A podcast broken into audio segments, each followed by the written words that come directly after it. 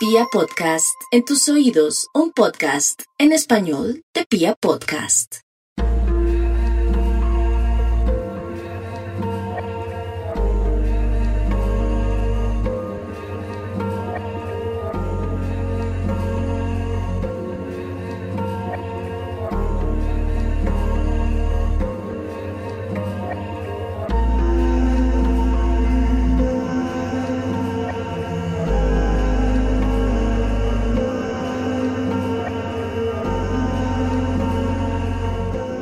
Soy escritor. Sería imposible que quienes escuchen este podcast no lo supieran. De hecho, serialmente existe porque soy escritor. Si no fuera por la necesidad de comunicar mis letras, nunca hubiera existido una razón para crear algún medio para llegar a ustedes.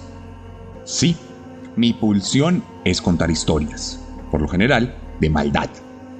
Me fascina la maldad no en el sentido de que me guste, sino en el sentido de que me genera una curiosidad que despierta mis pulsiones creativas más intrínsecas. Cuando hablo sobre la maldad, en sus distintas manifestaciones, es como si algo más se apoderara de mí y tomara control del teclado para producir alguno de los libros que he escrito. La voz oscura de Ignacio, un psicópata que desciende en las zonas más oscuras de Bogotá, ciudad, el modus operandi de algunos de los peores caníbales de la historia, o los monólogos de Egon, un asesino en serie que despierta las alertas de la Wehrmacht alemana en mi libro Letargo. Siempre mis mejores voces son las voces de la maldad. Es donde me siento más cómodo, literariamente hablando, y sin embargo, puedo asegurarles que soy un tipo absolutamente común y corriente. Nunca he tenido deseos oscuros, Nunca he deseado ser el perpetrador del mal, más que en mis obras, y siempre he procurado hacerme del lado correcto de la historia si es que nuestra especie se permite algo como lo correcto. Pero ¿qué pasa cuando la literatura cae en manos de un monstruo genuino?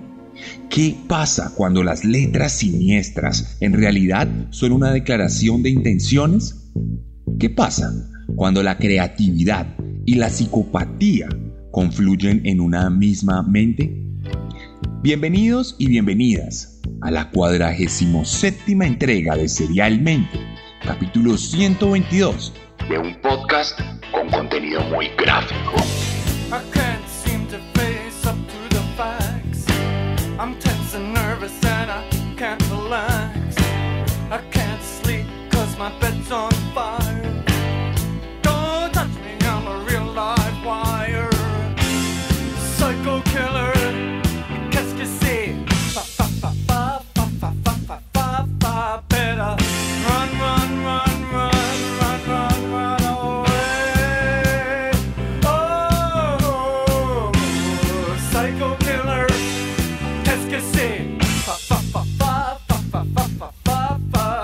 Estamos llegando a nuestros últimos capítulos de temporada. Con este ya quedan solo cuatro episodios de una temporada que nos ha llevado a distintas partes del mundo, pero que por tratarse de una selección de capítulos a petición del público, nos ha mantenido en las tierras mexicanas, de donde hemos hecho la mayoría de capítulos de esta tercera temporada. Por eso, hoy vamos con una historia que conmocionó a todo un país. Hoy vamos con la historia de un artista convertido en criminal. Hoy les voy a contar la historia de José Luis Calva Cepeda. El caníbal de la Guerrero.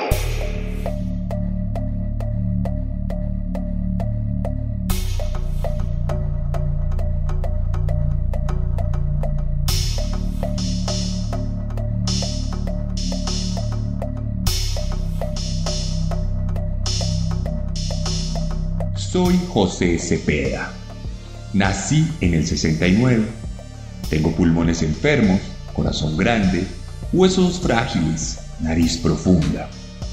Bebedor de mezcal sin gusano, canoso por herencia, grande de bolsillo y escaso de propiedades, pero rico espiritualmente, sexual desde mi juventud, tardía madurez, admirador de la belleza de la mujer. Platónico. Asimismo, se describe nuestro protagonista en uno de sus relatos. buscando algo de estética entre su prosa particular, este hombre, nacido el 20 de junio de 1969, en la que por aquel entonces era conocida como México DF, José Luis llegó a un hogar completamente pobre con una clara y marcadísima serie de coyunturas afectivas que determinarían por completo el dolor y el resentimiento que se incubarían en su corazón para convertirlo en un monstruo. En su casa eran seis hijos, por lo que entre la cantidad exagerada, la desnaturalización de la personalidad y la individualidad eran una orden del día más teniendo en cuenta que sus padres no estaban muy presentes debido a las obligaciones propias de las clases más bajas, sometidas a la hostilidad de la supervivencia. Cuando José Luis tenía apenas dos años, su padre fallecería de forma inesperada, por lo que quedaría bajo la tutela exclusiva de su madre, que para su mala suerte era una mujer tremendamente violenta y cínica que nunca disimuló el hecho de que despreciaba por completo a sus hijos, pues los veía como una carga y como un obstáculo para vivir plenamente su vida llena de excesos y libertinaje.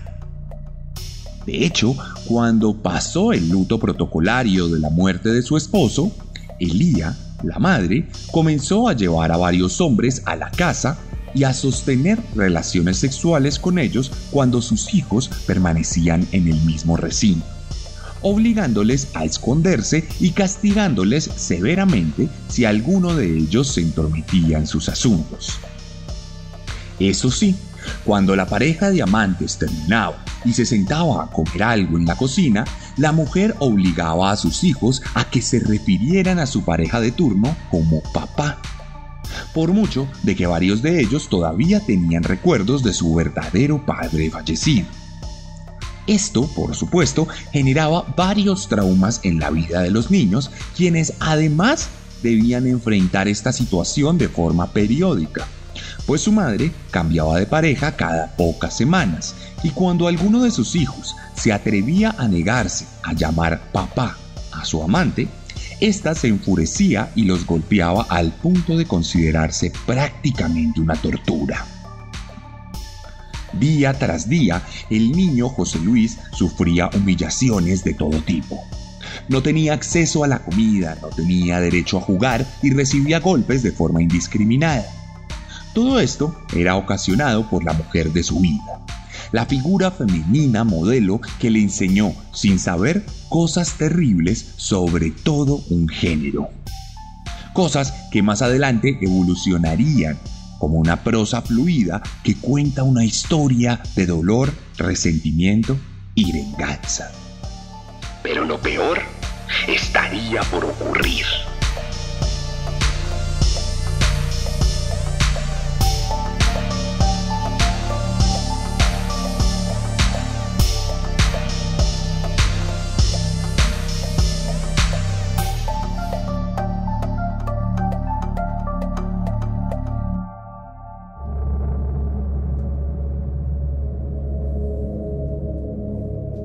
En 1976, cuando José tenía 7 años y cuando comenzaba a animarse a encontrar refugio en las calles lejos de casa, jugando con otros niños y compartiendo con sus hermanos, fue víctima de abuso sexual por cuenta de un adolescente de 16 años que a la postre era amigo de su hermano mayor.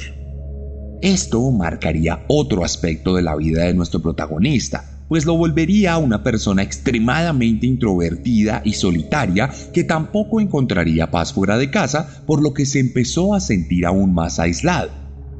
Por lo menos, en esta ocasión, el niño delató al joven con su hermano y éste le creyó por completo, por lo que luego entre varios amigos fueron a darle una golpiza a su agresor, encontrando en la violencia una salida positiva, aunque convulsa.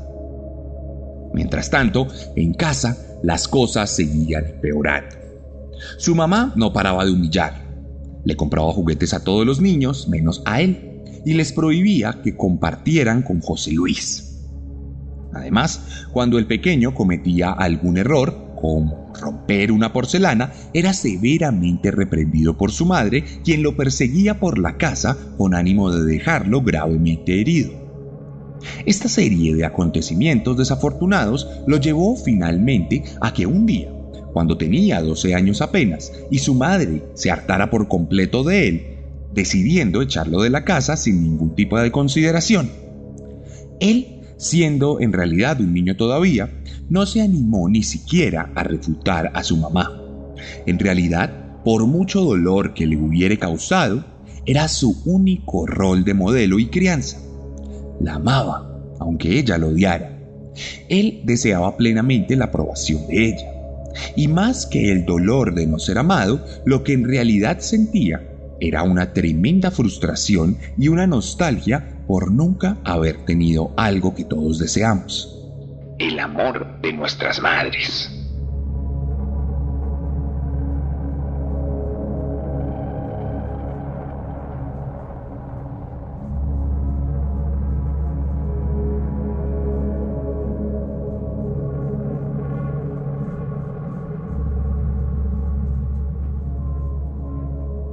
Siendo un niño todavía, José Luis se convirtió en un caminante, en un ente de las calles, un superviviente de la ignominia de esa ciudad de México tan hostil e inhóspita.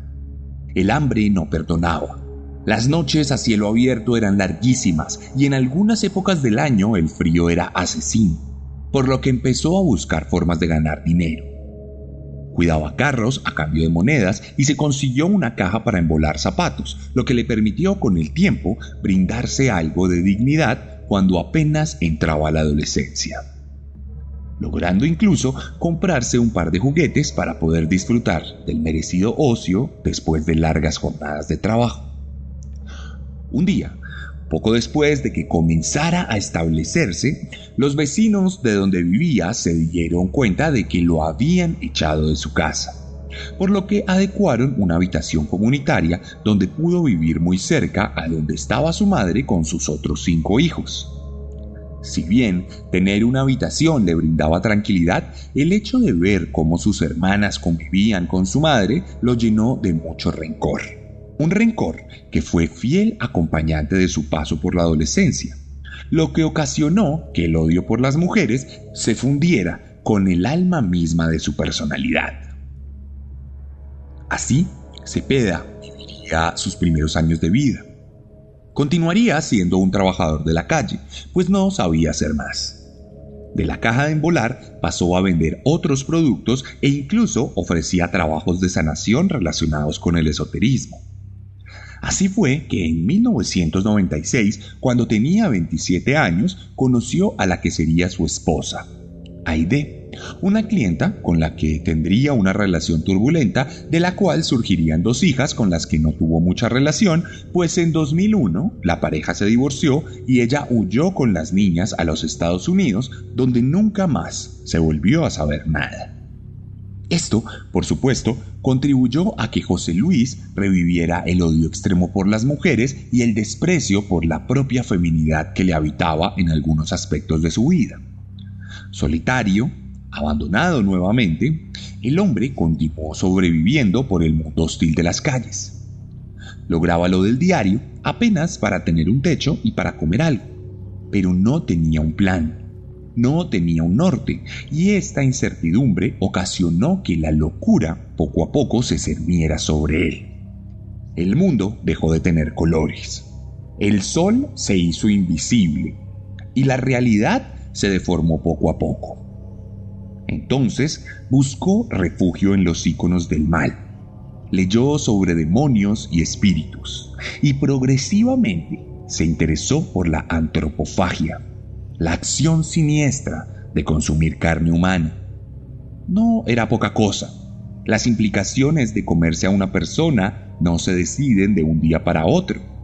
Detrás hay toda una significación física, emocional y filosófica que nos puede llevar a los estadios más oscuros de nuestra alma.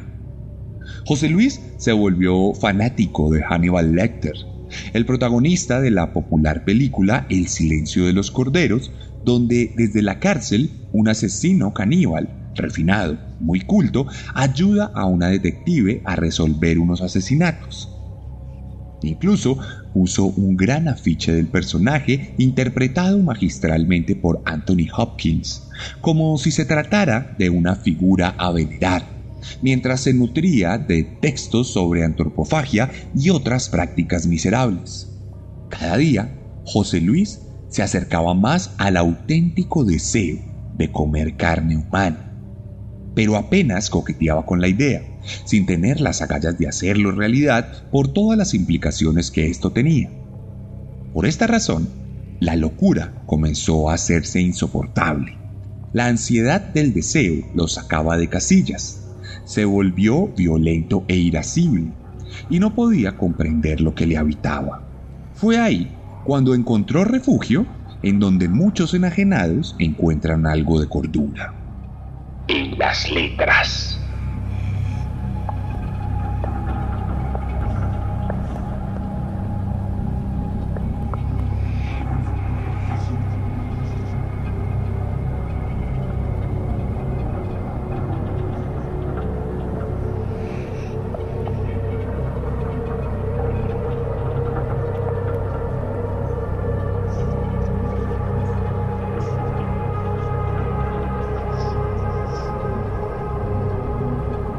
Cuando surgen las intrigas, cuando vuelven las evocaciones, cuando la pasión se convierte en ira, cuando la venganza se torna en obsesión, surgen los instintos caníbales. Así rezaba uno de sus poemas, publicado en una cartilla de mala calidad que él mismo diagramó y reprodujo para ser vendida en las calles. De repente, José Luis se había convertido en un literato en ese periodo de su vida, comprendido entre 2001 y 2007, se dice que escribió más de 800 poemas, 100 canciones y unas 20 obras de teatro. Por supuesto, ninguna de ellas llegó a las librerías y todas se limitaron a circular en fotocopias baratas, blanco y negro, por las calles de la Ciudad de México, donde el hombre deambulaba para venderlas a los caminantes a cambio de unos pocos pesos declamando también algunos de sus versos en performance callejeros que tenían como objetivo la caridad de desconocidos. En otra de sus obras podía leerse el siguiente poema.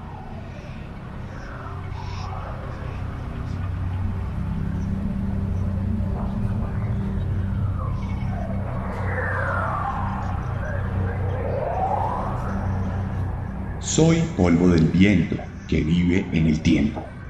Soy la tibia hoguera que enciende pasiones. Soy la suave escarcha que moja las almas. Soy la madrugada que escribe mis letras. Las letras fluían. Eran un bálsamo para la cultura que resistía los embates psicopáticos de nuestro protagonista. Era su forma de canalizar los impulsos que le habitaban eran lo único que lo mantenía en este plano terrenal. Eso, por supuesto, no quería decir que José era una persona común y corriente. No quería decir que estuviera siempre dentro de los cabales de la legalidad, pues era difícil contener sus impulsos. Y aunque aparentemente no fue capaz de comer carne durante aquellas épocas, sí se entregó de forma progresiva al mal como por ejemplo cuando fue novio de Olga Lidia, una jovencita que en varias entrevistas aseguró que fue pareja de este hombre y que llegaron a vivir juntos en la casa materna de ella.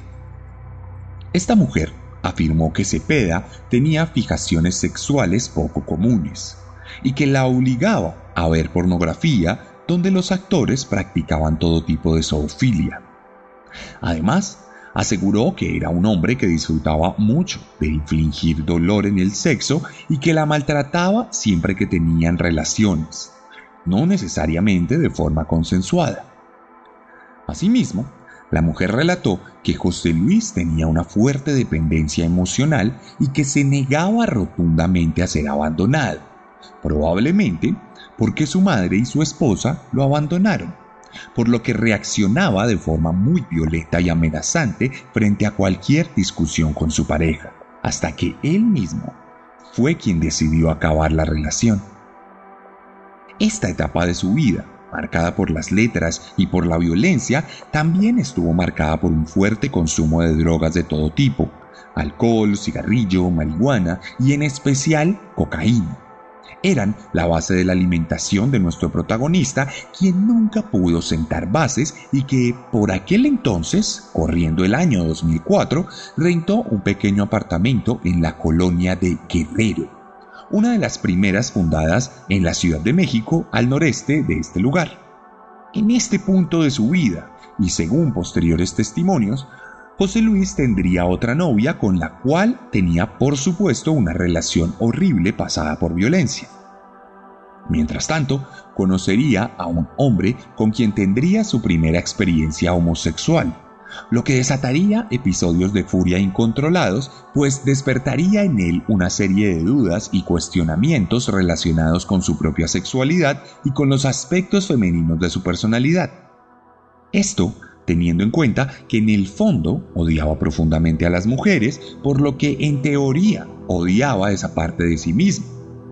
Probablemente este conato de locura lo llevaría a cometer su primer asesinato conocido, ya que según el posterior testimonio de este hombre amante, José Luis resultó acabando con la vida de su pareja para luego llamarle a él para que le ayudara a descuartizar y desaparecer el cuerpo cosa que hicieron de forma efectiva, por lo que el caso en particular nunca tuvo ningún tipo de justicia y ni siquiera se abrió una investigación al respecto.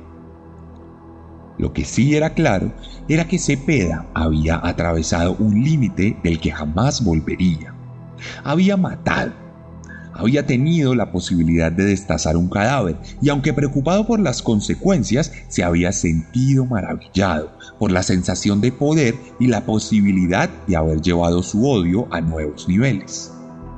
Su poesía, por lo tanto, se volvería más genuina en el sentido que la imaginación había seguido en el sentido que la imaginación había cedido paso a la realidad, llenando de sangre las letras, pero no por ello haciéndolas más populares, continuando su vida de ambulante por las calles, condenado a la locura. Así pasarían los años. Algunas fuentes aseguran que en ese periodo mató a otra mujer, Verónica Consuelo Martínez, cuyo cadáver apareció en un basurero del Estado de México, pero no se tienen pruebas totalmente contundentes sobre su autoría, más que la especulación de los medios y alguna mención en los juzgados que no prosperó de forma efectiva. Así llegamos a abril de 2007, año en el que su locura se apoderaría plenamente de él pues llevaría a su apartamento a una trabajadora sexual a la que asesinaría de forma brutal luego de torturarla por varias horas en la sala de su casa. Luego, ya en soledad, sin ningún cómplice, la descuartizaría y tiraría sus restos a un basurero en Tlatelolco. Y perdonen mi pronunciación si me equivoqué. Por supuesto, al tratarse de una trabajadora sexual, la policía no hizo nada, no hubo dolientes y el crimen quedó en los archivos hasta mucho tiempo después. Mientras tanto, los impulsos asesinos de aquel habitante de La Guerrero seguían creciendo. Había matado ya a dos mujeres, presuntamente a tres. Se había dado placer con la naturaleza del homicidio, pero al tiempo cada día se sentía más incompleto con el mero hecho de matar. Siguió escribiendo sobre canibalismo siguió admirando al doctor Lecter y siguió fantaseando con el hecho de comer carne humana. Había muchas dudas, muchos miedos, muchas incertidumbres, pero cada vez se aseguraba más de que tenía que comerse a alguien. Fue así como en el mismo 2007 entabló una relación sentimental con Alejandra Galeana Garavito, una mujer de 32 años que tenía dos hijos y que conquistó con sus poemas y con detalles que lo hacían parecer un hombre especial. La relación, como todas, estuvo pasada por violencia y malos tratos, hasta que la familia de Alejandra denunció su desaparición el 5 de octubre de 2007, asegurando a la policía que desconfiaban especialmente de su pareja sentimental, considerándolo, a su vez, el primer sospechoso de dicha desaparición. Esto ocasionó que los agentes montaran un operativo para buscar a la mujer y se dirigieran a la colonia Guerrero para investigar con una orden de cateo. Muy cautelosos, los hombres golpearon la puerta del poeta, y este, al verlos, entró en pánico y se arrojó por la ventana para intentar escapar, golpeándose fuertemente la cabeza, haciéndose una herida que ensangrentó toda su ropa. Por supuesto, abajo había más agentes, por lo que fue apresado con facilidad, mientras los paramédicos le prestaban los primeros auxilios. Mientras tanto, arriba, los policías recibían la orden de entrar a la casa, por lo que tumbaron la puerta para encontrarse con una habitación del mismísimo infierno.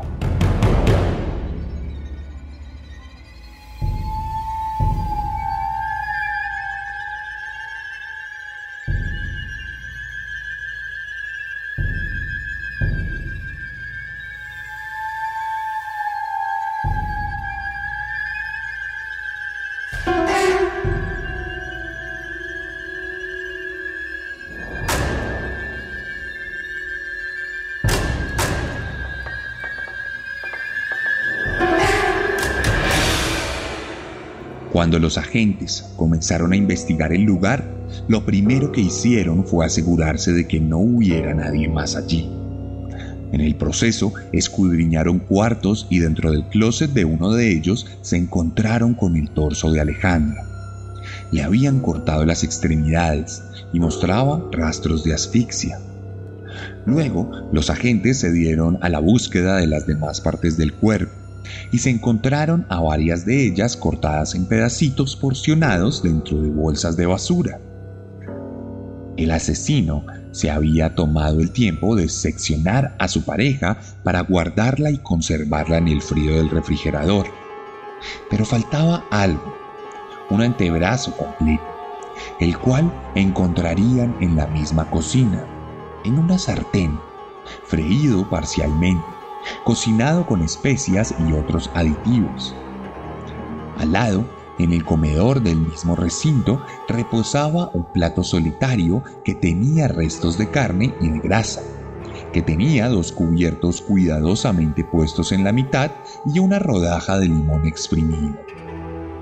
Era la escena de alguien que recién había acabado su ansiada merienda. Era la prueba de que José Luis Cepeda se había convertido en el caníbal de la Guerrero.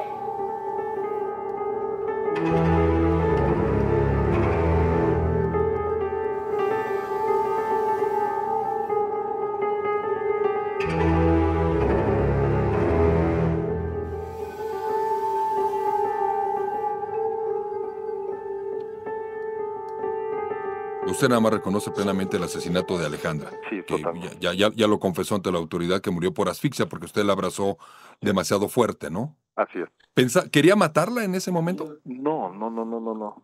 Después de, de- de tres días de estar yo bajo los influjos de- del alcohol, de la droga, este, el temor que, que, que, que siento que sentí en ese momento, este, el saber que existe un cadáver dentro de, de- del apartamento, este, me, me lleva al, al, al instinto de decir, ¿cómo puedo deshacerme? Se me hizo difícil el decir, bueno, no, no puedo bajar el cuerpo. A lo mejor este, ya había cometido el, el, el error, este, la equivocación, el delito, y, este, y pienso en, en, en la mutilación, en el desmembramiento de dos Ujú. extremos.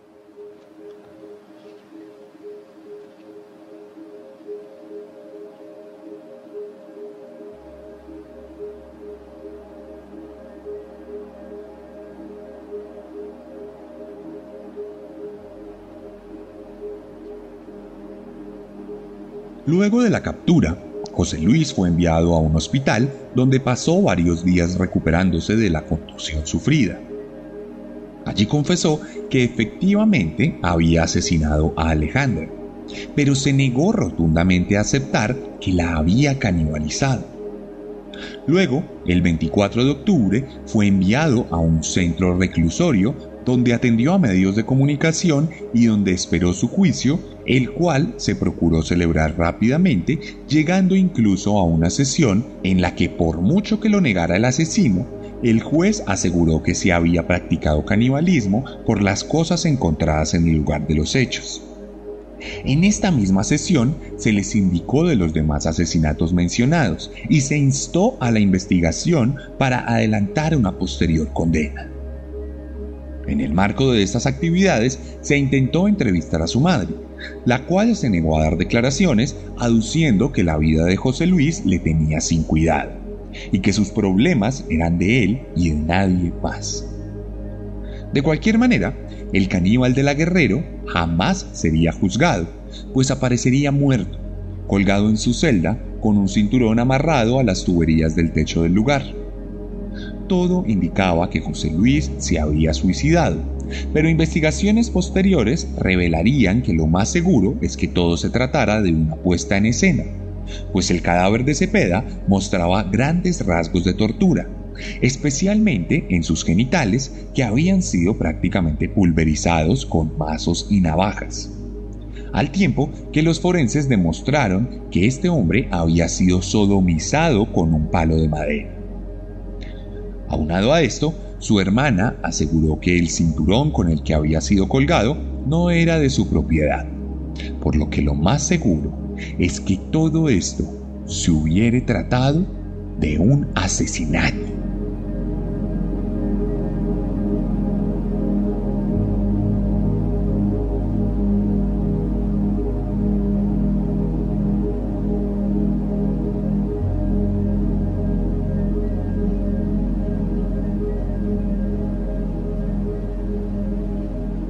El poeta, tan prolífico en las letras como en maldad, había trascendido. Sus libros y poesías encontrados en casa fueron confiscados por la policía y desaparecidos del panorama nacional. Apenas algunos de sus versos, los que se escucharon aquí, salieron a la luz por medio de la prensa de aquella época. Más adelante, en Twitter, algunos chilangos han compartido alguna copia de sus obras fotocopias en mala calidad que adquirieron un valor curioso luego de los acontecimientos aquí narrados y que no son más que leyendas que rondan por el mundo digital. Por mucho que se hablara de su obra, en la memoria colectiva, la figura de José Luis Cepeda no quedaría más que como lo que era, como un ruin y asqueroso asesino.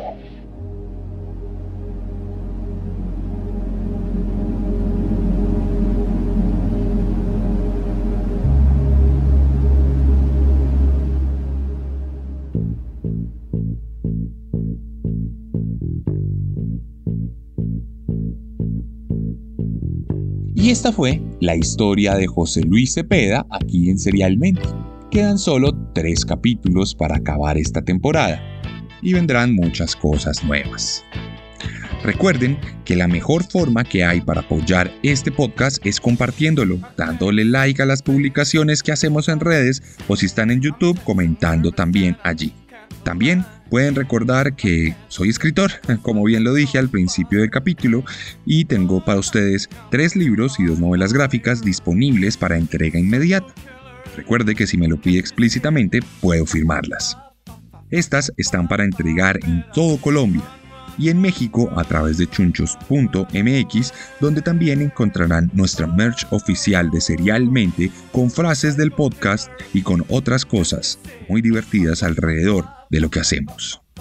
En mi Instagram les voy a dejar una publicación con varias fotografías de este asesino, pero también con algunas portadas de sus poemarios o de sus obras, así como la foto que le tomaron cuando cayó de la ventana de su casa.